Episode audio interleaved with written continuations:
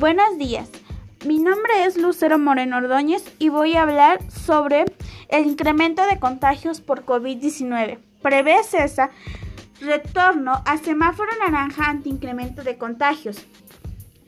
La Secretaría de Salud Federal SSA anunció que a partir del próximo lunes Tlaxcala regresa al anaranjado del semáforo epidemiológico de COVID-19 y que permanecerá ahí por lo menos 15 días y que es tal como lo ha informado el secretario de Salud del Estado, Rema Lima Morales, en las últimas semanas ha habido un incremento exponencial de los contagios.